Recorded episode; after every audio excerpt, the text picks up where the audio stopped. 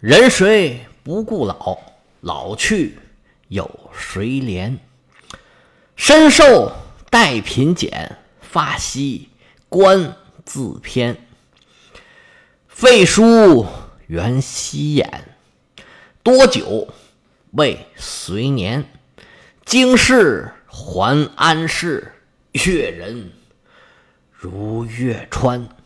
细思皆幸矣，下此便萧然。莫道桑榆晚，为霞上满天。大家好，我是老胡胡，我又回来了。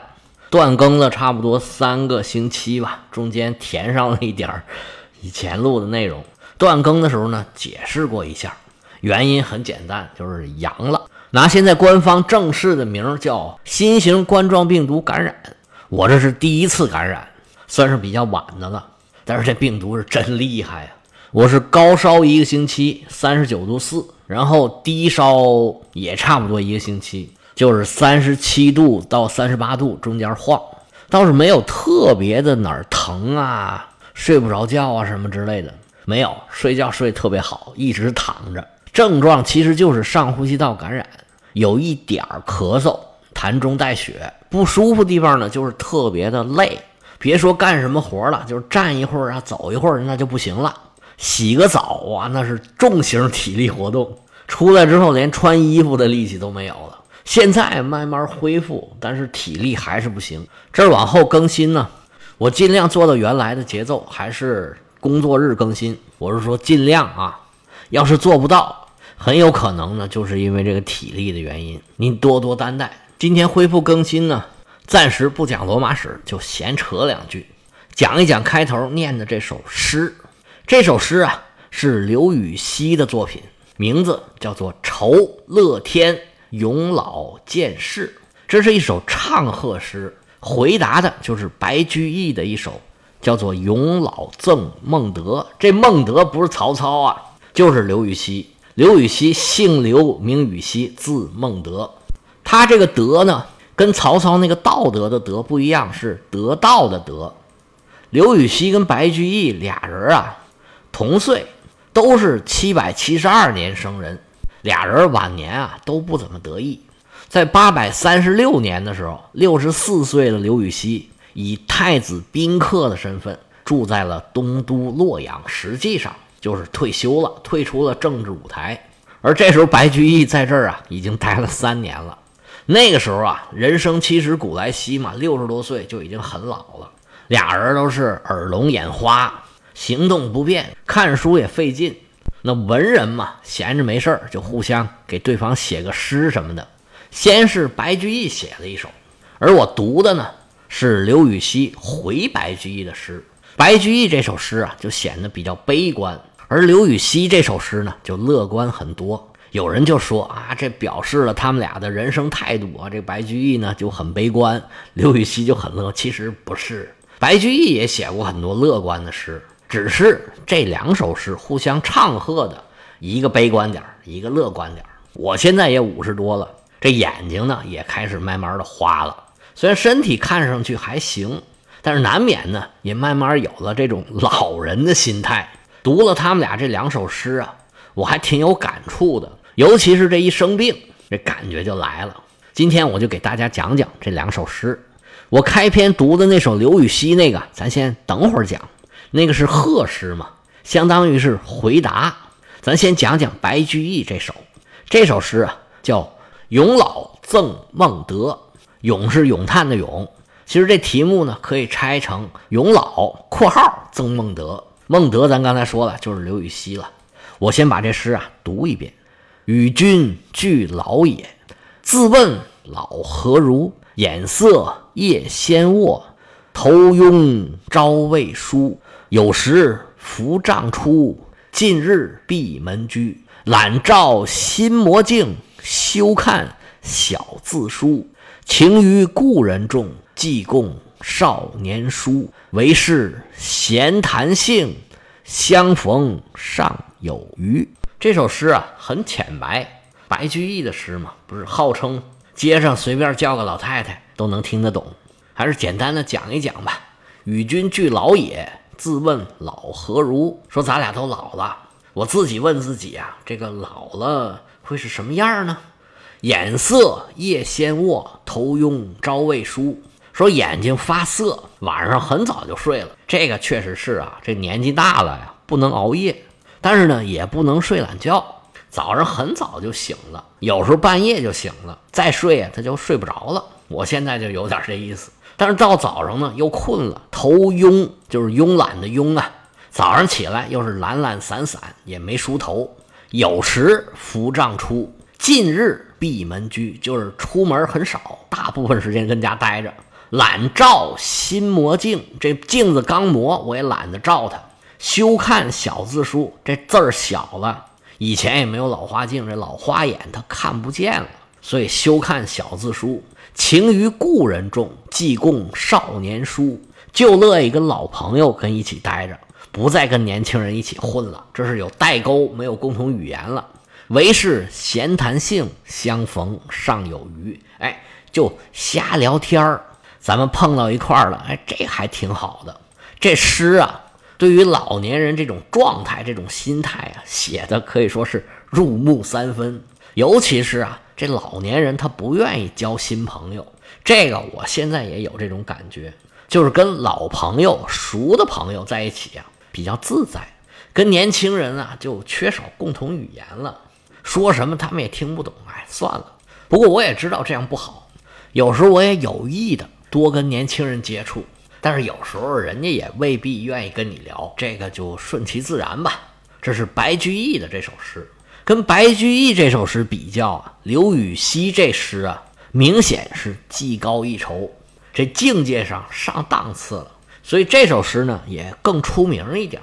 当然了，这一两首诗不反映俩人的真实水平，都是好诗人，都是大诗人。而且呢，刘禹锡这首诗啊是后写的，这是占便宜的，可以说是在白居易这首诗的基础上写的，那拔高一点也属于正常。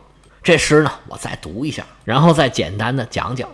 愁乐天永老见世，人谁不顾老？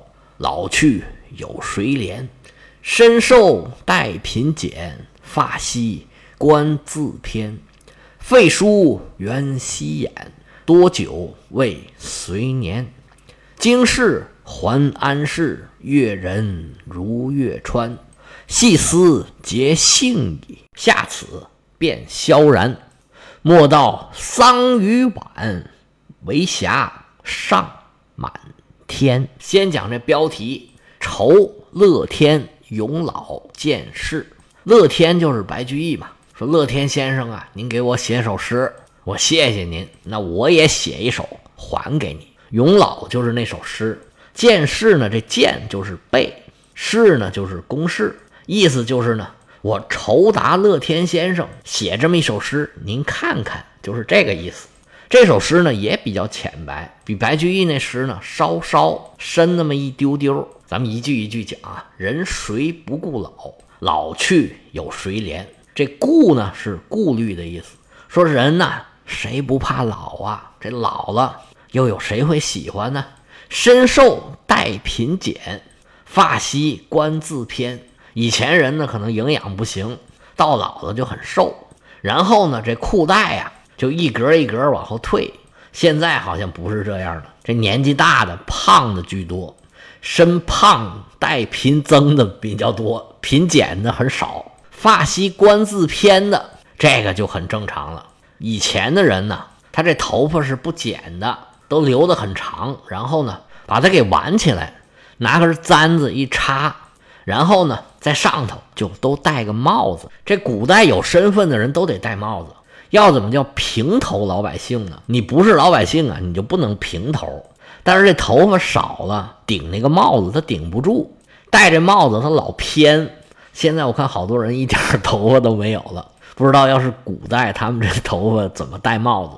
废书原稀眼，这废呀是废物的那个废。废书呢，就是丢下书本不看书了。不看书呢，是为了保护眼睛。多久呢？这个酒啊，是针灸的灸，但是并不是拿针扎呀。这针是针，灸是灸。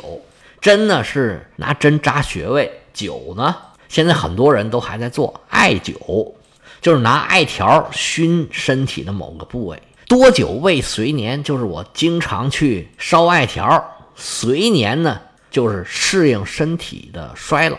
这身体老了嘛，小病小灾的，就经常得去弄一下。到这儿，这是诗的前一半，说的就是人年老了身体的一些状态，跟白居易那诗不一样。刘禹锡这诗啊，后半截啊，哎，就慢慢的这个调子，哎，就扬起来了。他说：“经世还安世，这安呢，就是言字旁一个阴字儿，深谙世事的那个安，是熟悉的意思。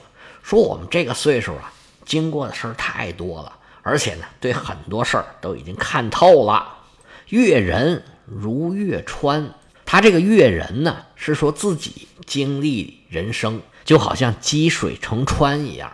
其实这两句啊是互文，经世安世。”越人越川，我这个解释呢是就字面来解释的，但是我相信你一读这诗，肯定就有深一层的理解，我也就不多说了。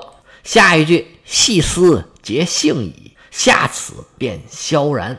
细思结性矣呢，是你仔细琢磨琢磨，这老啊也有老的好处。下此便萧然，这个“萧”字儿是整个诗里面唯一一个稍稍生僻一点的字儿。这个字儿呢，就是修理的“修”字儿，把下边那三撇换成一个羽毛的“羽”字儿。这个字儿呢，有两个解释。在这里面，“萧然”就是悠然自得的意思，而“萧萧”呢，俩字连用，就是鸟类羽毛脱落的样子，还可以形容下雨的声音。在这儿呢，“下此便萧然”，这个“下”就是攻克了，或者说你想明白了这件事儿。什么事儿呢？就是老了其实也有好处的这件事儿，你这么一想，你就痛快了。最后一句“莫道桑榆晚，为霞尚满天”，这桑榆啊是指两颗星星，太阳下到桑榆之间，就是快要天黑了。这比喻的呢，就是人到了晚年。莫道桑榆晚，就是说不要说太阳到达桑榆之间啊，天就要黑了，就完蛋了。这时候的霞光照样可以映红整个天空。这句诗一出来，整首诗的调子哎就来了一个反转，这乐观的情绪一下就上来了。今天读这首诗呢，其实也是我在生病的时候就觉得特别的无力，有一丢丢那么小小的感慨。实际上，刘禹锡这诗啊，确实跟他做人也是很像的。他跟白居易俩人同年，但是这一生啊。这刘禹锡是很坎坷的，但是他始终都能保持很乐观的心态。他最出名的诗就是“沉舟侧畔千帆过，病树前头万木春”，这也是写给白居易的。这诗写的是又宏大又深刻，而且非常的昂扬向上。拿现在热门的话讲，叫向死而生吧。我现在每天琢磨着怎么讲书，也算是尽自己的能力留下一点东西吧。行了，今天就讲到这儿，明天咱们继续更《罗马史》，咱们下回再见。